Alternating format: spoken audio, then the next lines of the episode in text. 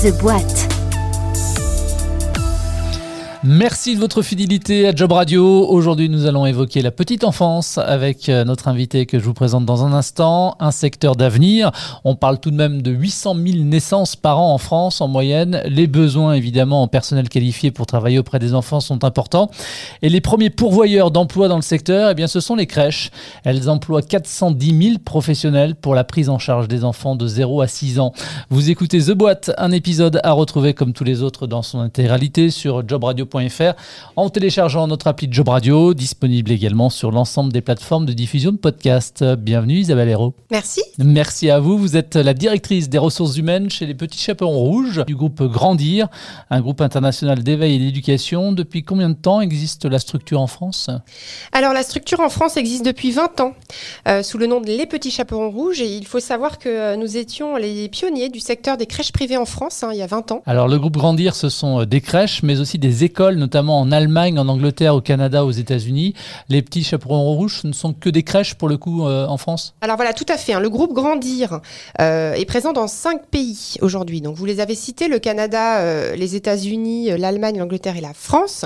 Et effectivement, dans certains de ces pays, on accueille des enfants de 0 à 6 ans, puisque dans certains pays, l'école ne commence qu'à partir de l'âge de 6 ans. C'est notamment le cas en Allemagne. Voilà, en mm. Allemagne par exemple. Par contre, en France, comme vous le savez, l'école maternelle commence à 3 ans. Donc nous, notre euh, cœur de métier, c'est d'accueillir et de prendre soin des enfants de 0 à 3 ans au sein de nos crèches. Alors ça représente combien de crèches euh, réparties sur tout le territoire? Alors, sur la France, nous avons aujourd'hui 420 crèches réparties sur le territoire euh, national. Alors, avec effectivement une forte proportion euh, des crèches dans les grandes agglomérations, notamment en Ile-de-France. Hein. nous avons plus de 200 crèches, mais nous sommes présents partout. Et c'est ce qui fait la force en fait des petits chapeaux rouges, c'est que nous avons un réseau euh, important qui permet d'accueillir euh, les enfants partout, partout en France. Comme vous le savez, en fait, nos clients parents sont en fait accompagnés par leurs employeurs pour avoir une place en crèche, et ça nous permet d'offrir à tout un chacun un maillage géographique pour accueillir leurs enfants. Alors Isabelle, on sait à peu près tous hein, ce qu'est une crèche, euh, mais est-ce que vous pouvez quand même peut-être nous parler euh, ou nous rappeler les différentes missions d'accueil de vos établissements et puis peut-être, je sais pas, sur quoi repose le projet pédagogique ou éducatif? Alors oui, effectivement, hein, les crèches, tout le monde, tout le monde sait ce que c'est, mais on a à cœur euh, de vraiment être dans un dans une logique de, partenariat, de, co-construction euh, dans, l'éveil et, le soin de l'enfant avec les parents. Ça, c'est très important pour nous, puisqu'effectivement, les, les parents nous confient bah, ce qu'ils ont de plus cher, leur tout euh, petit, et bah, on, est dans une relation avec eux vraiment de coéducation pour les aider à, à prendre soin et à faire voilà évoluer d'un point de vue affectif, intellectuel euh, leurs enfants, leurs tout petits. Alors, vous nous parliez de 450 crèches. Cela représente euh, combien d'enfants accueillis? 420. 420, pardon. Ça représente combien d'enfants accueillis dans les différents établissements? Alors, c'est 20 euh, 000 enfants en France. Du coup, ça fait euh, beaucoup d'enfants, beaucoup de dodo, comme on dit.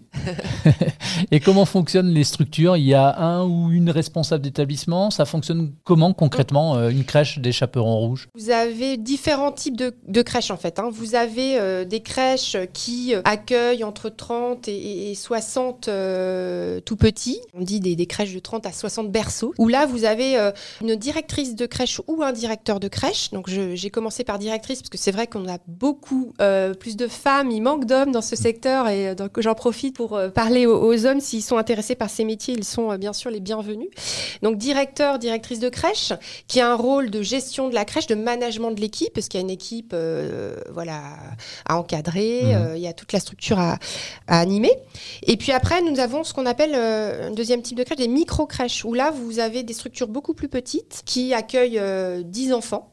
Et où, alors, effectivement, ici, on va pas forcément avoir un directeur de crèche, on va avoir ce qu'on appelle euh, des référents techniques et des personnes qui vont peut-être, par exemple, s'occuper de deux ou, trois crèches. voyez Ça va dépendre de la crèche. Avec la Covid-19, j'imagine que vous avez mis en place un, protocole dans, dans, vos établissements, que ce soit pour assurer la sécurité évidemment des enfants, de leurs parents, mais aussi et surtout aussi du, personnel oui, oui, tout à fait. Donc depuis le, depuis le, départ, hein, on est très, euh, très investi euh, sur, sur le sujet, bien sûr. Alors, euh, on, a, on était très fiers lors du deuxième confinement de, de, pouvoir rester ouvert, hein, parce que comme vous le savez, lors du premier confinement au mois de mars, les crèches ont été fermées, tout comme les écoles. Et, et puis effectivement, avec la, La force de l'expérience, il a été décidé pour le deuxième confinement que les crèches et les écoles euh, resteraient ouvertes, puisqu'elles étaient euh, essentielles à la vie de la nation. On était très fiers de faire partie euh, bah voilà, d'un secteur où on se rend compte que bah, sans les crèches, sans les écoles, la société ne peut pas fonctionner, l'économie ne peut pas fonctionner. Mmh. Donc on est resté ouvert. Et là, effectivement, un protocole sanitaire renforcé, après avec des choses que, que vous connaissez, hein, le port du masque, bien sûr, les distanciations, voilà, avec toutes les mesures renforcées d'hygiène. Mais il faut savoir que dans les crèches, c'est quand même des sujets qu'on gère au quotidien, hein, l'hygiène. Donc on n'a pas euh, attendu euh, les protocoles euh, Covid pour de toute façon être très, très professionnel et expert de ces sujets d'hygiène. Juste un protocole renforcé, quoi. C'est un protocole renforcé, c'est comme ça qu'on l'appelle d'ailleurs. Les petits chapeaux en rouge, du coup, ça représente combien de collaborateurs? Alors on est près de 5000 collaborateurs aujourd'hui en France sous la marque donc les petits chaperons rouges. Mmh. Et puis on parlait du groupe Grandir euh, tout à l'heure, c'est important d'y revenir. Le groupe Grandir, lui, c'est 10 000 hein, collaborateurs dans les cinq pays. J'en parle parce que effectivement, euh, ça peut euh, être intéressant de savoir quand on, quand on nous rejoint les petits chaperons rouges qu'on appartient à un groupe plus grand qui est présent international et qui peut avoir voilà des opportunités d'échange à minima avec les autres pays. J'ai changé il y a quelques semaines avec une directrice de crèche qui avait eu l'occasion, en France, hein, région parisienne, qui avait eu l'occasion d'accueillir euh, il, il, y a quelques mois euh, des collègues de l'Angleterre et elles avaient échangé sur les modes euh, voilà, d'éducation, les différences de culture, de comment on, accompagne les tout petits dans ces deux pays. Et c'est rien que ça, hyper enrichissant pour mmh. elles d'échanger leurs pratiques. Voilà. Donc, mais en France, les petits chaperons rouges, c'est 5000 collaborateurs. Alors, euh, vous euh, comptez recruter également pour cette année 2021. Euh, Combien de postes sont à pourvoir? Alors oui, oui, tout à fait. Donc à date, hein, on a plus de 400 postes à pourvoir, postes mhm. ouverts. Alors on a plus de la moitié de ces postes qui sont en, région parisienne, mais les autres répartis dans toute la France, dans les grandes agglomérations, je vous en ai parlé, hein, Lille, Bordeaux, Aix-en-Provence, Marseille, Lyon, etc. Donc on a beaucoup de postes en CDI plus des deux tiers. Puis après, on a aussi des postes en CDD, euh, des stagiaires, euh, des alternants. On est aussi euh, très impliqué en ce moment pour l'emploi des jeunes. On, a, voilà, on accompagne le plan jeune, un jeune, une solution, hein, qui a été lancé par le gouvernement. Et donc, sur ces postes à pourvoir, alors c'est beaucoup de postes donc, dans les crèches, hein, bien sûr, parce qu'on a aussi des métiers de fonction support, hein, comme toute entreprise, mais on va parler des métiers dans nos crèches.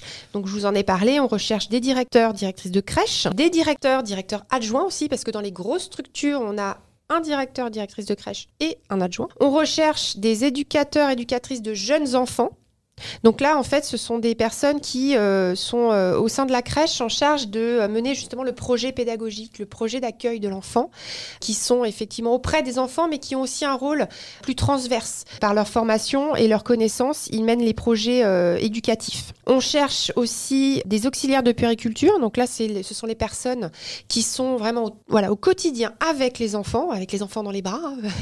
J'aime bien l'image, mais du coup, qui s'occupent, qui prennent soin dans les sections euh, des tout petits. Et puis on cherche aussi, par exemple, des agents euh, spécialisés petite enfance. Donc pareil, c'est des gens qui prennent soin au quotidien des bébés. On cherche euh, également des infirmiers, infirmières, des psychomotriciens. Donc ce sont des postes qui existent hein, chez nous. Et aussi on a voilà des agents de service qui vont participer à la vie de la crèche, qui vont par exemple gérer la restauration collective, le repas des, des tout petits. Mmh. Donc tous ces métiers, ils sont très riches parce que, euh, vous voyez, ils sont variés. Ils ont un dénominateur commun, hein, c'est que euh, on cherche des gens qui sont euh, qui ont cette vocation de s'occuper des plus jeunes.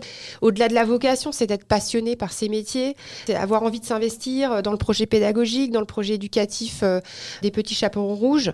Et puis aussi, hein, ça c'est important de le noter, on recherche sur ces métiers des personnes qui sont diplômées. Donc dans ces métiers hein, d'accueil des, des tout petits, il y a euh, voilà, des métiers euh, qui sont euh, dits à diplôme. Donc, pour exercer, par exemple, le métier de directeur, directrice de crèche, il vous faut le diplôme d'État d'infirmier ou d'éducateur de jeunes enfants avec de l'expérience professionnelle, trois ans d'expérience professionnelle derrière, par exemple. Ou pour être auxiliaire de puériculture, il faut le diplôme d'État d'auxiliaire de puériculture. Hmm.